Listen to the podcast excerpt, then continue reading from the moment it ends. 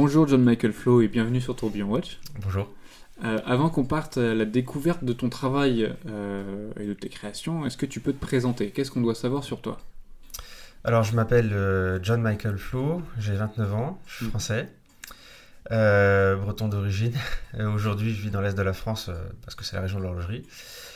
Je suis créateur de- d'objets d'exception d'art mécanique, donc en fait, essentiellement des horloges de table et des automates, Mhm. toujours avec un format de table qui indique l'heure et parfois qui n'indique pas l'heure, mais toujours avec un, un côté artistique dans la mécanique, euh, un mélange avec d'autres univers, automobile, animal euh, et assez insolite. Voilà.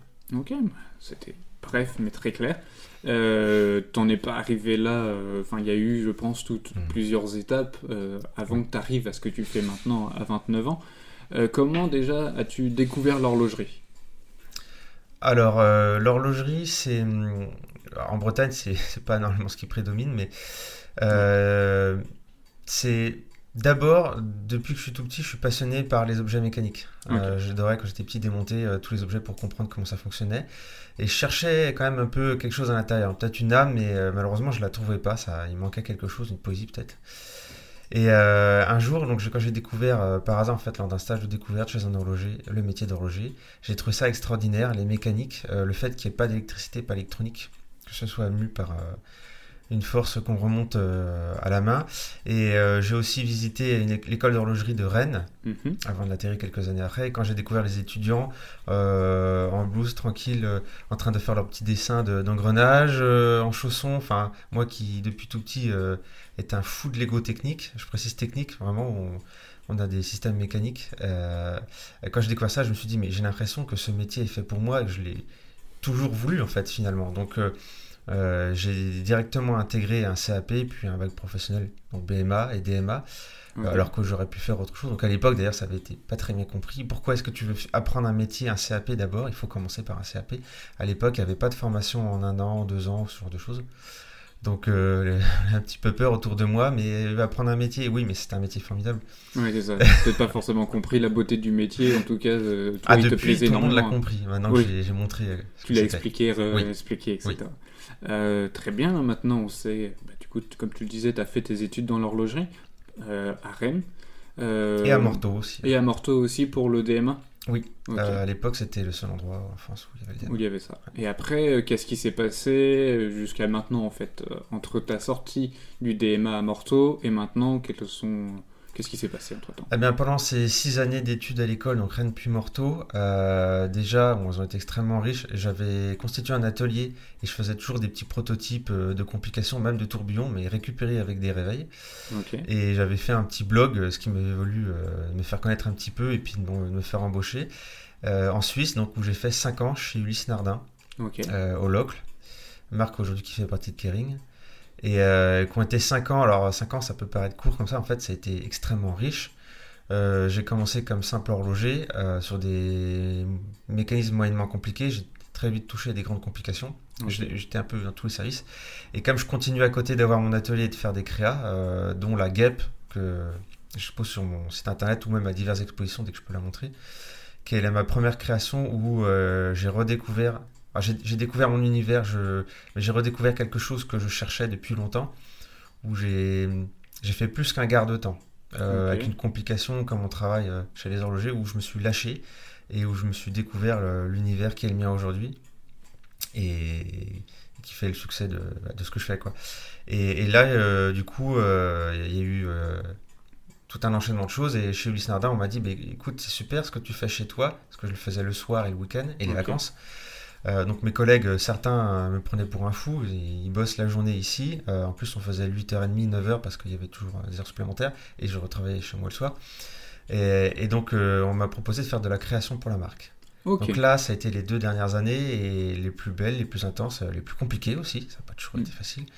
Où j'ai fait, un- on m'a demandé de faire une pièce d'exception qui était un bateau, horloge de table d'à peu près 30 cm de long, qui faisait 8 jours d'autonomie et qui indiquait l'heure euh, de fuseaux horaires de chaque côté, bâbord, tribord, remontage mise à l'heure par les hélices, euh, avec une complication d'heures sautantes, enfin, et une indication des heures de marche dans la poupe du bateau. Donc, tout un mélange, pont d'horlogerie, pont de bateau, voilà, qui était présenté à Bâle en 2016.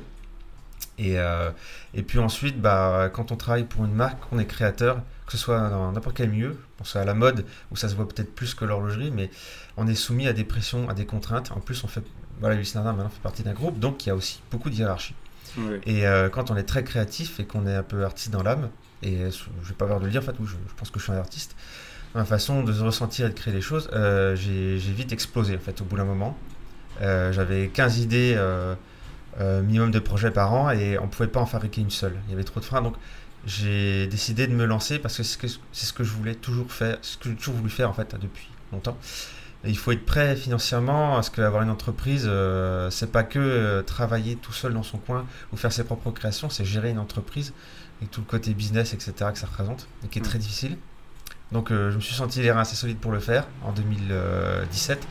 J'ai quitté Ulysse Nardin et je me suis lancé au début 2018. Ok. Et euh, bah, très bien, tu as répondu à une de mes questions. Maintenant, on sait pourquoi en fait tu as, quitté, euh, on va dire, un peu le, côté euh, classique de l'horlogerie, c'est-à-dire derrière l'atelier, mais pour une marque, à maintenant être, indépendant. quelle est un peu la particularité de ton travail? Qu'est-ce qu'il faut qu'on sache en fait ce que fait John Michael Flow C'est pas que un horloger. Tu en as un peu parlé avec la création que tu avais faite, la guêpe. quelle est un peu la particularité de ton travail? Qu'est-ce qu'on doit un peu en retirer de ton travail pour mieux le comprendre? En fait, la particularité de mon travail, c'est que je suis dans un monde qui est euh, à la fois celui des, horloges, euh, des montres, à la fois celui des automates, et à la fois, bah, à chaque fois, suivant la création d'un univers autre, donc animal voiture. Si je prends l'exemple, par exemple, de, ma, de la Car Clock, qui est la première création que j'ai fait en tant qu'indépendant et donc vendue à 10 exemplaires, mm-hmm.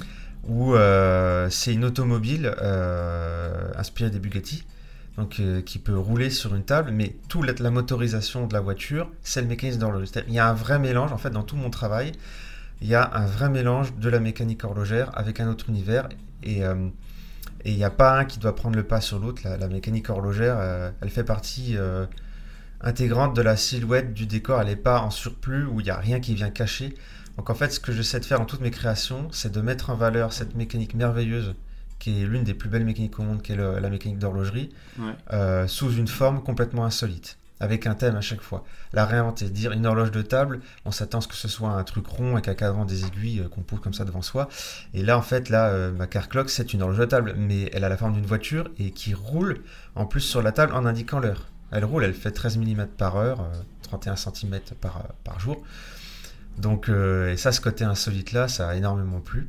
Donc à des gens qui sont des amateurs d'horlogerie, mais qui sont aussi essentiellement des amateurs de, de, mécanique, de pièces d'exception. Ouais, voilà, en tout genre. Euh. Parce que du coup, avec ta car clock, comment on lit l'heure? Est-ce que, enfin, comme Eh bien, on lit l'heure de deux façons. On lit l'heure euh, d'abord sur les roues arrière, parce que c'est une propulsion.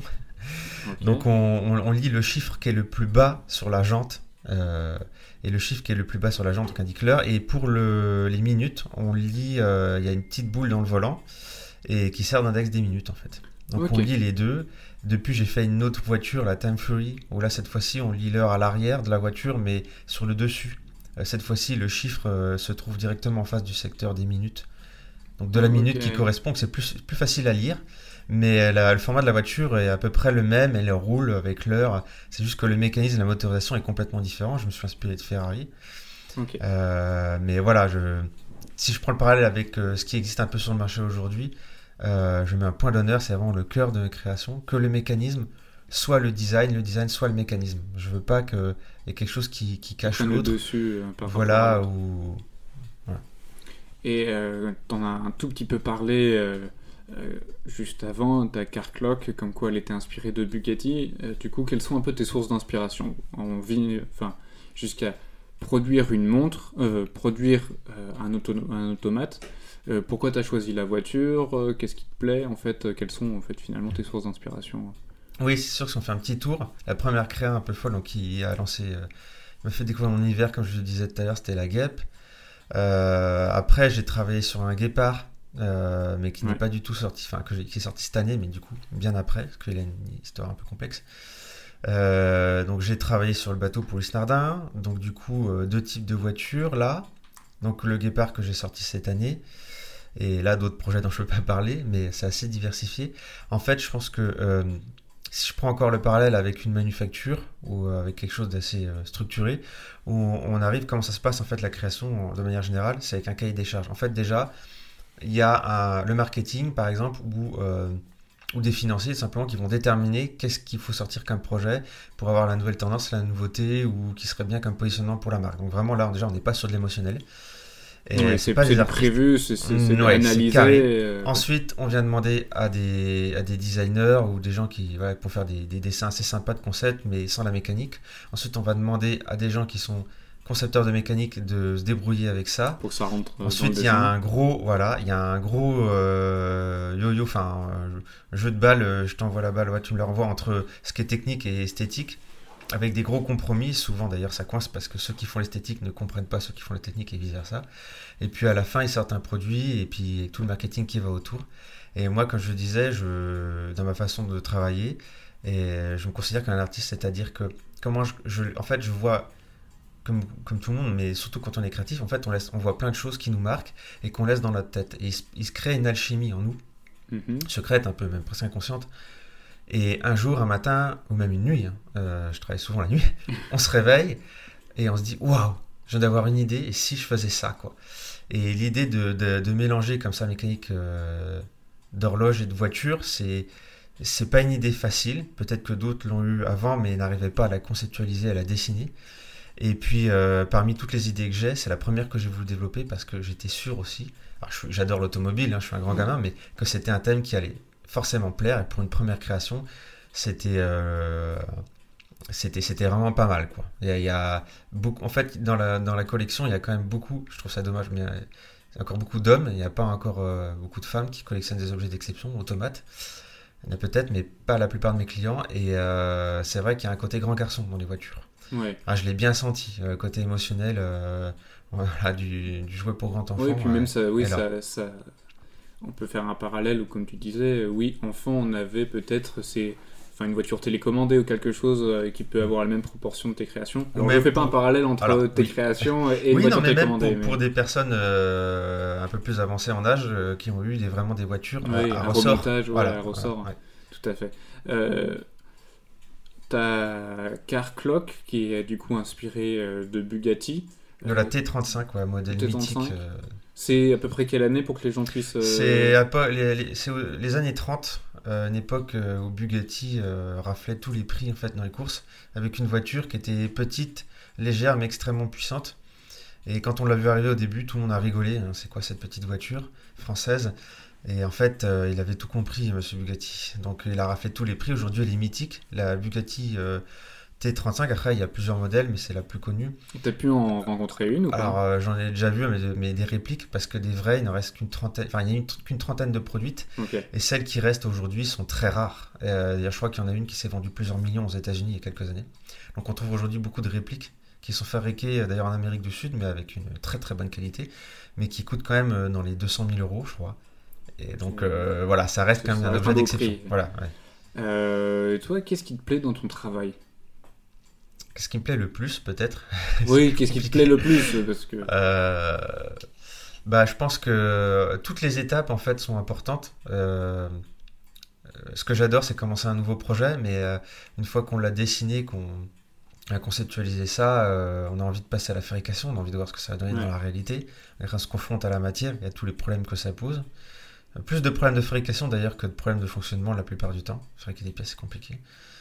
Et, euh, et, puis voir la pièce finie après. Euh, mais en général, une fois qu'elle est finie, en fait, le plaisir il s'est effacé parce qu'on a passé tellement de temps dessus, on a eu aussi des difficultés que euh, on s'émerveille plus comme au début. Ouais, on a tellement Donc en fait, à peine on a fini un projet qu'on a envie d'en commencer un autre. Après, je, dirais que ce que je préfère le plus, c'est c'est partir de zéro, c'est d'avoir des nouvelles idées et puis de d'explorer des concepts. Ok.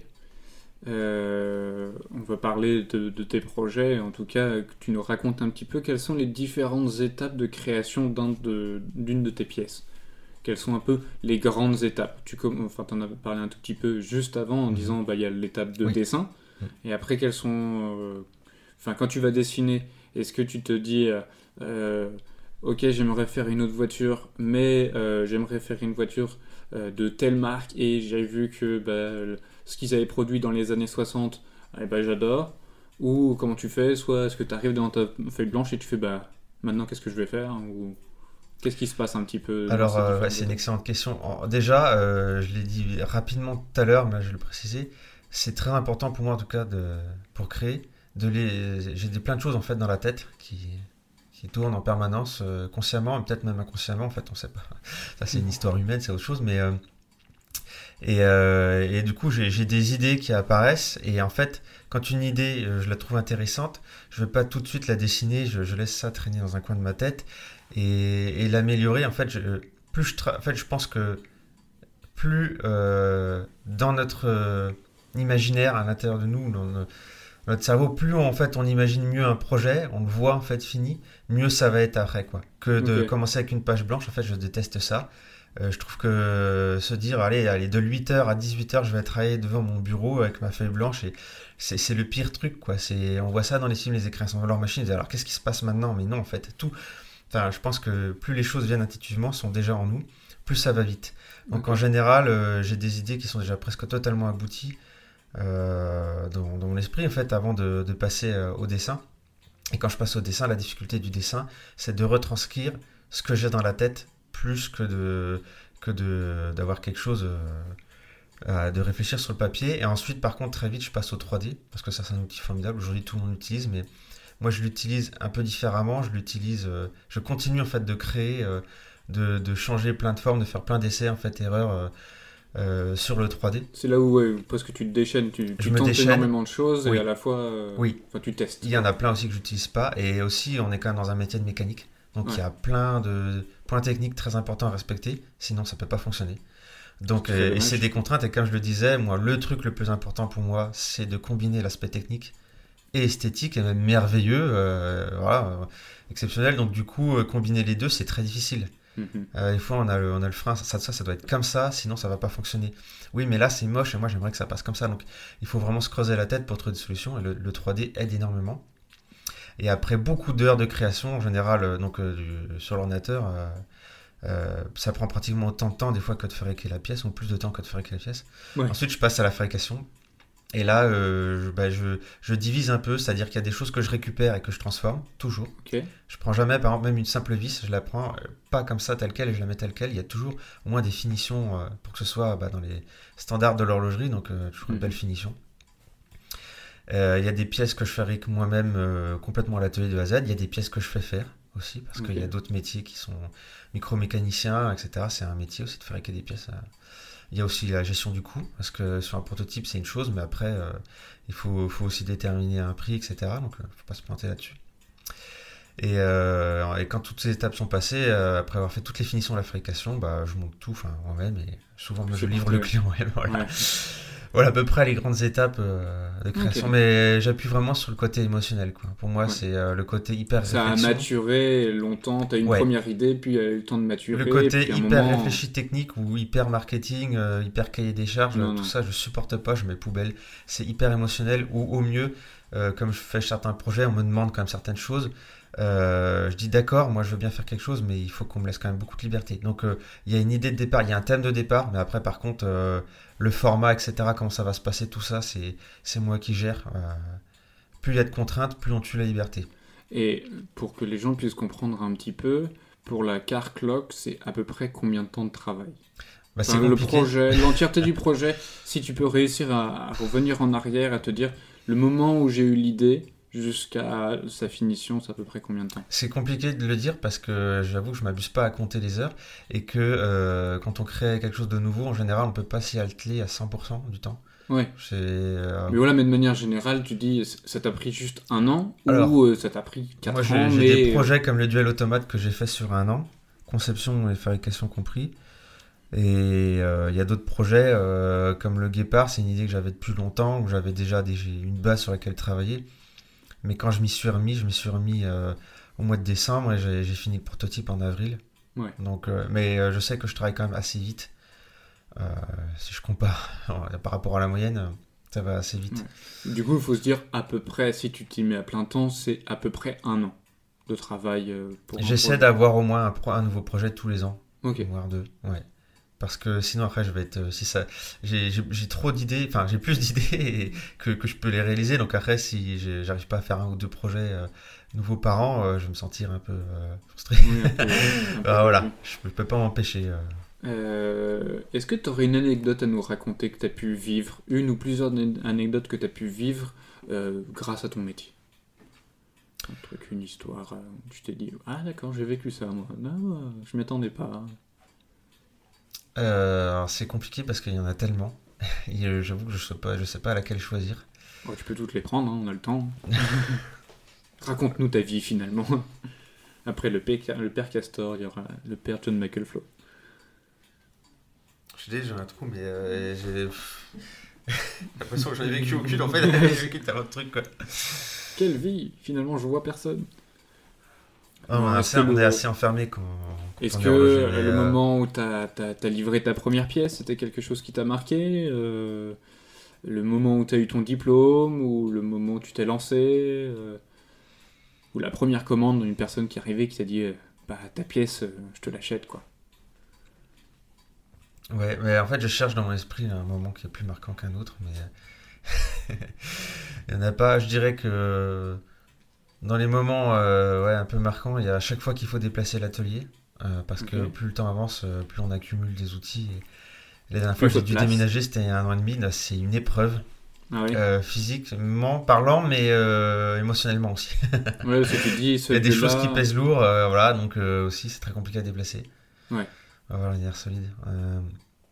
En fait, c'est difficile de dire depuis mon métier. Il y a, il y a plein de rencontres. J'ai fait plein de rencontres d'horlogers et d'automatiers. Par exemple, si je prends François Junot, qui est mhm. euh, automatier à Sainte-Croix, qui est l'un des plus grands au monde. Hein, parce qu'il a fait des automates comme le Pushkin, qui, qui à la manière des Jacques Hédro, euh, écrivent, euh, dessinent des poèmes. Donc vraiment un truc de fou. mais la, la première rencontre avec un univers, euh, en tout cas, qui m'a marqué avant l'horlogerie. C'est ça qui m'a expliqué en fait le fait que je sois, je pense, devenu horloger par la suite. Que j'ai voulu développer ce côté mécanique fantastique, euh, les automates. Euh, c'est parce que quand j'étais petit, j'ai visité le poète ferrailleur à Lisieux en Bretagne, qui est un monsieur qui fait des sculptures bah, mécaniques, automates, sculptures kinétiques un petit peu avec de la récup, avec de la ferraille. Mais c'est magnifique ce qu'il fait. Et, aujourd'hui d'ailleurs, ça a pris un un peu d'ampleur, son, petit par l'attraction, je suis très content. Et, euh, mais j'ai vu ça quand j'avais 8 ans, et ça m'avait énormément marqué, et j'avais dit, bon, mais je vais faire ça plus tard. C'était dit, oui, mais c'est un peu compliqué quand même pour en vivre, euh, comment ça se passait. Alors après, j'avais pas imaginé que plus tard je découvrirais l'horlogerie, mais quand j'ai découvert l'horlogerie, j'ai vu que c'était bien un moyen d'avoir un savoir-faire pour fabriquer des choses qui sortent du commun. complexes et tout. C'est un magnifique savoir-faire l'horlogerie en fait, pour faire des choses extraordinaires. Et, euh, et ce monsieur, je l'ai revu cet été il y a quelques semaines en fait à peine, je l'ai revu et enfin plutôt je l'ai vu pour la première fois parce que il y a, euh, quand j'avais 8 ans, je m'en souviens pas et on a échangé, du coup je me suis présenté, je lui ai raconté mon histoire, tout le cheminement que j'ai fait depuis, ça l'a touché. On a eu une belle, très belle discussion et il m'a dit ben en fait euh, il faut, faut avancer en croyant ses rêves et euh, Puis ça il faut rester fidèle à soi-même et, et ouais et il faut persévérer et, et ça fonctionne quoi.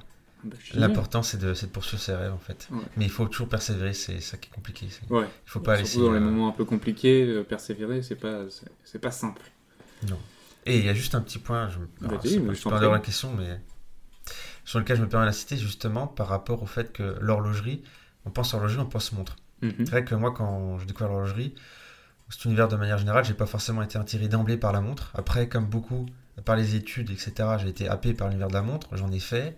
Euh, j'ai adoré, j'aime encore la montre, mais bon, l'épisode que j'ai vécu en Suisse euh, euh, m'a aussi montré des facettes sombres de l'univers de la montre.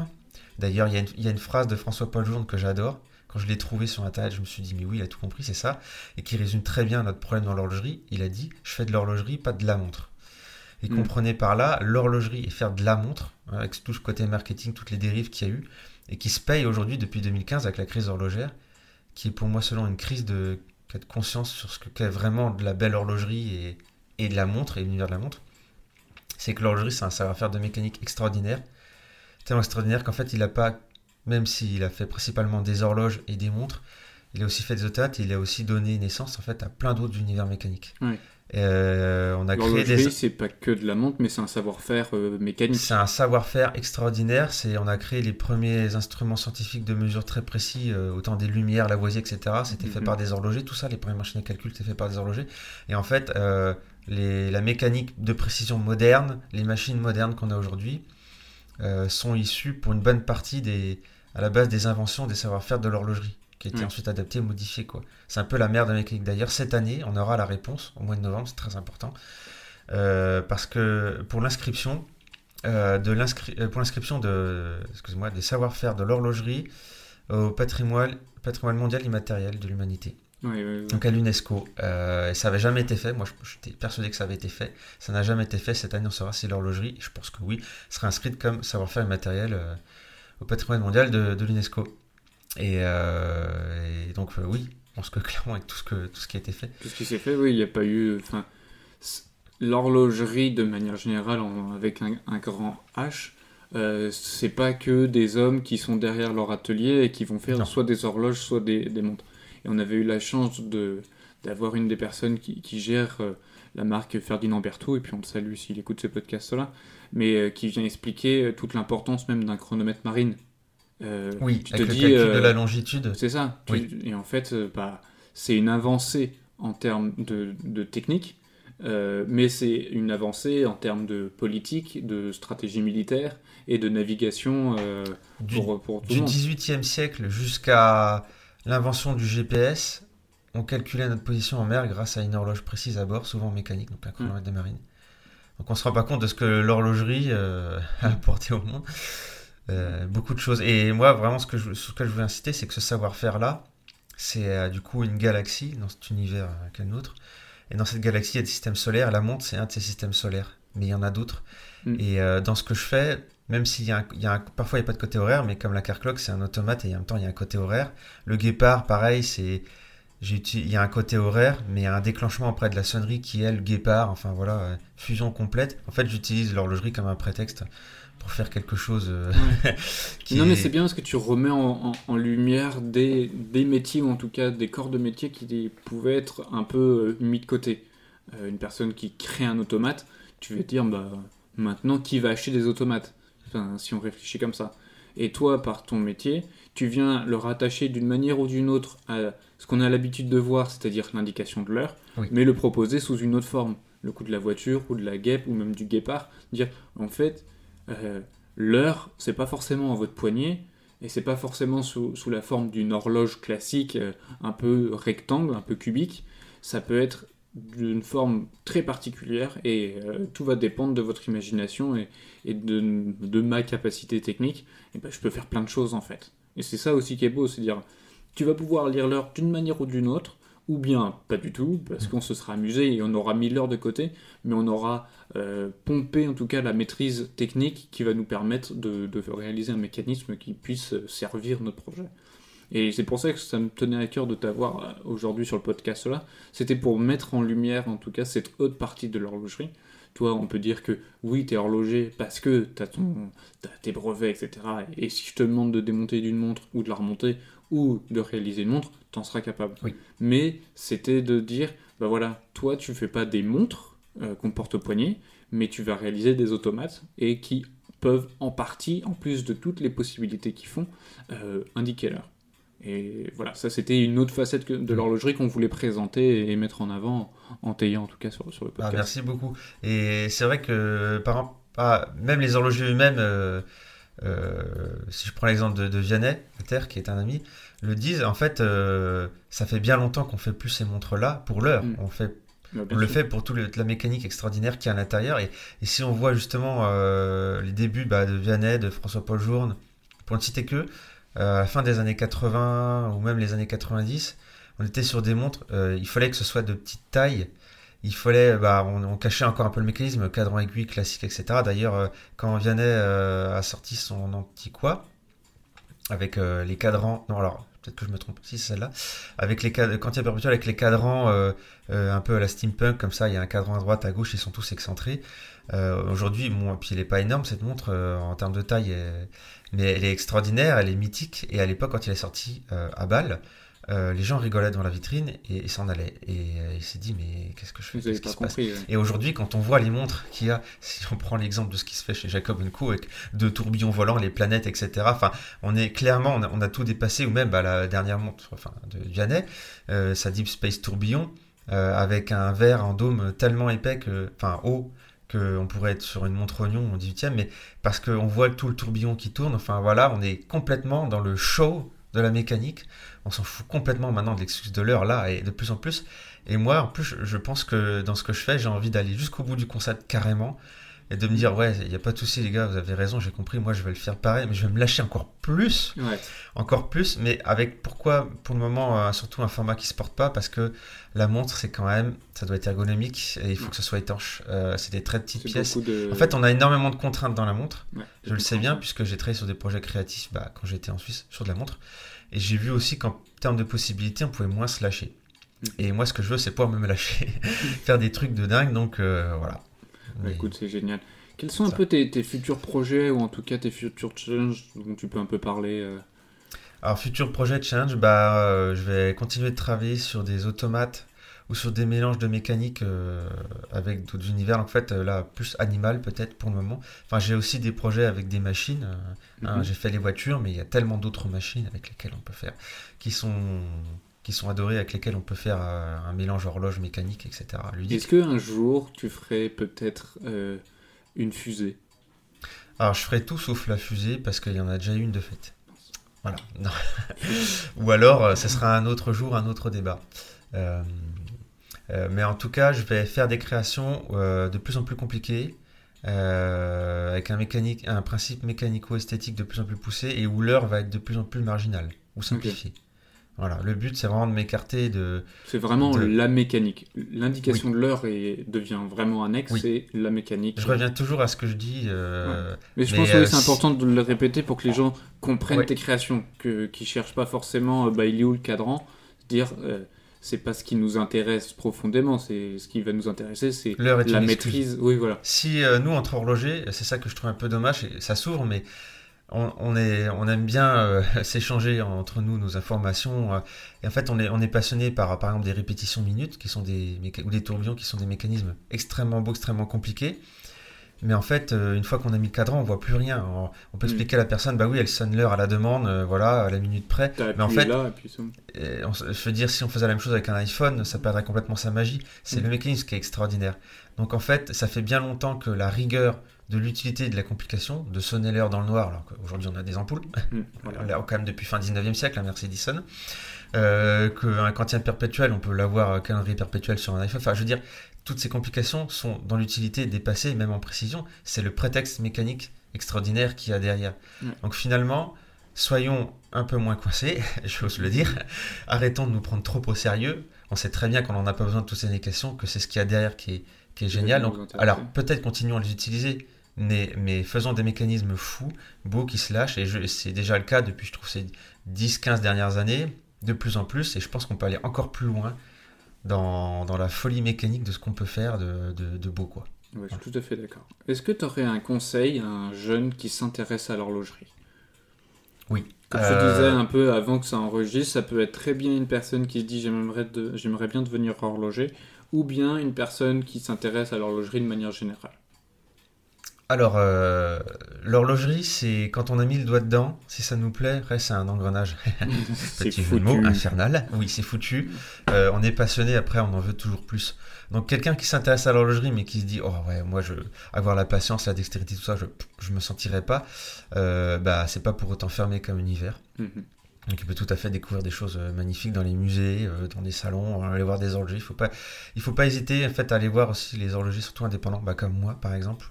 Où là, j'ai cité Vianney, genre, des personnes, bon, Vianney est déjà pas mal sollicité, mais parce que euh, on essaie de garder, on fait les choses par passion, par amour, donc on essaie de garder le maximum de savoir-faire, de machines anciennes et de choses qu'on veut partager, qu'on veut communiquer.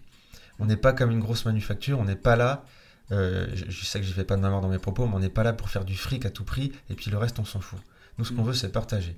Donc, c'est ce qu'on fait. Et euh, si c'est quelqu'un qui veut devenir horloger, euh, bah, il y a plusieurs écoles en France, hein, Rennes, euh, Paris, il y a Morteau, et il y a d'autres écoles que je ne connais pas très bien, apparemment Bordeaux et Nice. je ne peux pas en parler, je ne connais pas très bien. Sinon, il y a des formations accélérées aussi. Pour ceux qui sont reconversion. Enfin, voilà, il y a toutes sortes de choses, mais si quelqu'un veut vraiment aller à fond, je lui conseillerais de, de faire le. Même s'il fait une formation accélérée, en tout cas de d'avoir le brevet des métiers d'art, le BMA, qui, est en pro, et pourquoi pas le DMA, qui aujourd'hui en fait, s'est transformé en, le, en DEDMAD, qui est en trois ans, c'est un peu plus long, mais qui est assez poussé. Euh, bon, là, je rentre dans des considérations d'organisation, mais en fait, je pense qu'il faut, faut découvrir par soi-même. Ouais. Il faut, il faut pas hésiter à, à, à, mettre les doigts dedans. Il faut pas attendre que les choses viennent à soi. Il faut aller vers les choses, vers les gens. Donc, euh, un jeune qui voudrait s'intéresser à l'horlogerie, euh, je dirais, ben, vas-y, va à droite à gauche, etc. Et s'il veut faire de la créa, parce que ça, par contre, on m'a déjà posé la question par message et tout. Et là, c'est vrai que c'est plus compliqué on me pose la question à moi, à raison. je veux faire de la créa. Pour l'instant, j'ai quelques petits outils. Qu'est-ce que je pourrais faire? J'aimerais peut-être me mettre à mon compte un jour. Parce que là, il y en a beaucoup qui se posent la question. Et je sais que là, il y a des gens qui vont m'entendre. Oui, vous, je pense à vous qui voulez vous mettre à votre compte. Parce qu'aujourd'hui, on vit une période compliquée à tout point de vue. Je parle pas que de ce, qui, se passe au niveau sanitaire et que vous voulez vous mettre à votre compte depuis longtemps. Et eh ben en fait, c'est pas euh, dans 10 ans, c'est pas quand euh, vous aurez eu des financements ou des investisseurs, oubliez ça. Je dis pas que ça peut, ne pas, ça peut être utile d'en avoir sur ce que vous voulez faire, mais je pense que moi, de ce que j'ai vu de mes amis comme euh, Théo par exemple, pour le prendre que lui que tu as, interviewé, ou Rémi, ou même Cyril, et, moi, en fait, on a un point commun, c'est que notre atelier, notre façon de, créer nos outils, en fait, on a, on a, tout commencé au début, on a commencé des petits projets, on a commencé à acheter, en fait, on n'a pas attendu que il y a quelqu'un qui a avec un chèque qui te dit avec ça tu peux acheter du jour au lendemain tout tombe du ciel. Peut-être qu'à un moment donné on peut avoir un investisseur un jour. Je peux jamais dire jamais mais pour l'instant en tout cas on a tous commencé en achetant à droite à gauche en accumulant et en faisant des petits projets en, fait en bricolant. Moi j'ai commencé en bricolant des tourbillons euh, réveil quoi. Ouais j'ai récupéré avec des réveils, euh, c'était, ça faisait rire. Je ramenais ça à l'école au prof, je, cachais derrière mon dos et je disais, je pensais que c'est possible de faire un tourbillon quand on est à CAP en deuxième année. Et le prof, il rigolait, il me dit, mais d'où tu débarques? Parce que lui, il pensait au tourbillon, montre bracelet, breguet, quoi. Et moi, je lui sortais un réveil tourbillon de jazz, quoi. avec une cage bricolée, euh, j'avais juste un petit compas aux engrenages et je perçais tous les entraxes à la main. Euh, enfin, ouais, j'avais pas grand chose, mais ça faisait tic-tac, quoi. Et en fait, euh, un projet en emmenant un autre, bah, et un outillage, en, un outil en emmenant un autre, euh, une machine en emmenant une autre, bah, à la fin, on se retrouve avec un atelier, on se retrouve avec une expérience. Et on se retrouve que créateur pour une marque, même si c'est c'est pas forcément ce que je conseillerais de faire. Je pense qu'il vaut mieux rester indépendant. Mais euh, du coup, ce que tu conseilles, c'est allez-y, n'attendez pas le, ce que on va dire, le Messi, que, que quelqu'un arrive, en tout cas, un investisseur merveilleux arrive avec euh, une grosse mallette pour vous aider. C'est, comme tu dis, faites de projet par projet, puis après, bah, vous ferez euh, votre atelier euh, votre petite belote au fur et à mesure. Faut commencer par des petits trucs, voilà, et puis surtout, je pense qu'il faut s'écouter, quoi. Faut... Si moi, il y a un conseil que je donnerais aussi par rapport à ce que je fais, j'essaie de faire des choses insolites, parce qu'on a aussi essayé de me décourager, pas que, hein, mais énormément d'encouragement et de félicitations, on a même eu des prix, mais bon. Euh, c'est que si on fait des critiques et tout, on dit non, mais machin et tout, écoutez pas tout ça. Il faut écouter les critiques utiles, constructives. Celles qui peuvent servir. Et souvent de personnes qui, qui, ont plus ou moins le même profil que vous. Et du coup, ils sauront euh, de quoi ils parlent. Euh, les personnes qui donnent ces, critiques. Il faut se faire un avis, mais il faut pas laisser tomber. Il faut, faut écouter son cœur. Voilà. Moi, ma phrase préférée, et qui m'inspire dans tout ce que je fais et surtout mon travail, c'est de Saint-Exupéry, je pense mon écrivain préféré, que l'essentiel est invisible pour les yeux, on voit bien qu'avec le cœur. Est-ce que c'est cette phrase-là que tu donnerais au John Michael le plus jeune? Oui, je pense qu'il le savait déjà inconsciemment. Écoute, c'est parfait. Euh, une dernière question pour toi. À quoi, pour toi, elle ressemblera à quoi la montre du futur? Ah voilà la question. La question fatidique de, de la fin d'interview. Euh, bah, D'un point de vue structurel, esthétique et tout, on peut pas le dire où euh, je, moi j'aime pas trop dire ça, mais je le, dis, je le dis pour rire en fait, pour le noir, genre écoutez monsieur, si je savais, je ne vous le dirais pas parce que je serais millionnaire. Euh, en fait, je pense que la montre du futur, il y a déjà énormément de choses qui ont été faites, et la mhm. montre c'est quand même aussi un format qui a aussi ses limites, même je, pense qu'encore plein d'autres choses peuvent être faites. La montre du futur, c'est là où je la vois, c'est surtout d'un point de vue euh, éthique, enfin comment elle a été faite, par qui, euh, dans, quelle philosophie euh, quelle méthode, quelle était l'intention au, au début, la personne derrière.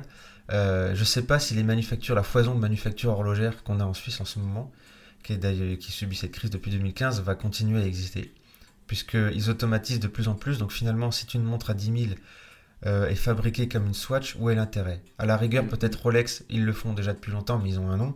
Donc la Rolex, c'est presque un produit de placement. C'est euh, c'est autre chose. C'est autre chose en tout cas. Tu, tu l'achètes pas euh, parce que euh, tu sais que ça a été construit par une machine. Tu, tu l'achètes pour le nom et en tout cas l'histoire. Pour le nom et la qualité, pour plein de choses, mais, mais pas pour le côté traditionnel de l'horloge, etc. Ouais. Donc moi, ce que je vois par exemple avec mes amis, dont je, je cite encore le nom, on se soutient mutuellement, mais euh, Rémi, Cyril, Théo, Mhm. et même Ils sont JB, tous et même JB qui- voilà, et même Jean-Baptiste, euh, c'est que on fait les choses de façon artisanale, on a acheté des machines, des outils qu'on a accumulés avec le temps, et en fait on a une philosophie derrière, on veut conserver notre métier, on a amoureux de notre métier, en fait on a, euh, dès le début, il y a l'intention, le, le comment, le pourquoi, et pas juste pour histoire de faire une montre, de faire une marque, histoire de faire de l'argent. Donc pour moi, la montre du futur, c'est une montre qui va être faite, je pense, dans, dans un respect, euh, euh, bah, respect du métier, mais qui va être faite avec une philosophie, avec des créateurs, des créatifs, des, des gens qui ont, des, qui ont une vision, qui ont une façon de voir l'horlogerie, qui vont l'exprimer euh, à leur façon, qui vont être des artistes de l'horlogerie. Enfin, je me dis, voilà, on fait, des, on fait de la peinture avec des tableaux, on fait de la sculpture avec de la glaise. Enfin, je donne que cet exemple-là. L'art contemporain, on peut faire avec n'importe quoi. Mais l'horlogerie, c'est un très beau savoir-faire en mécanique. Pourquoi est-ce qu'on ferait pas de l'art? C'est ce que j'essaie de faire dans toutes mes Mhm. créations. De l'art avec de l'horlogerie. Moi, je le fais sur un format automate, horloge de table. Je pense qu'on peut aussi le faire avec de la montre et casser encore plus de code. Donc, euh, je pense que la montre du futur, ce sera pas. euh, D'un point de vue esthétique, on aura peut-être des choses qu'on a encore aujourd'hui et des choses totalement différentes. Mais ce, sera, ce qui sera surtout différent dans l'ensemble, c'est tout ce qu'il y a derrière cette montre. Ok, écoute, c'est extrêmement intéressant. Merci encore John Michael de nous avoir accordé Eh, ton merci temps. à toi. Je, C'est à vous. bah, je t'en prie, euh, c'était vraiment un grand plaisir de, de te recevoir euh, sur ce podcast-là et pour que les gens puissent découvrir ton travail. Je ne peux que les inviter à déjà te suivre sur Instagram, c'est John Michael Merci. Flow. D'ailleurs, je passe un petit bonjour à tous ceux qui me connaissent, euh, de près ou de loin. J'espère que vous allez bien. On leur passe le bonjour aussi.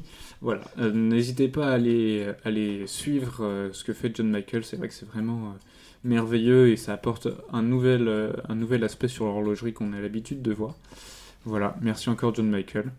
C'était un honneur Merci de t'avoir. c'était un plaisir. Et peut-être à très bientôt sur le podcast. euh, on ne sait jamais.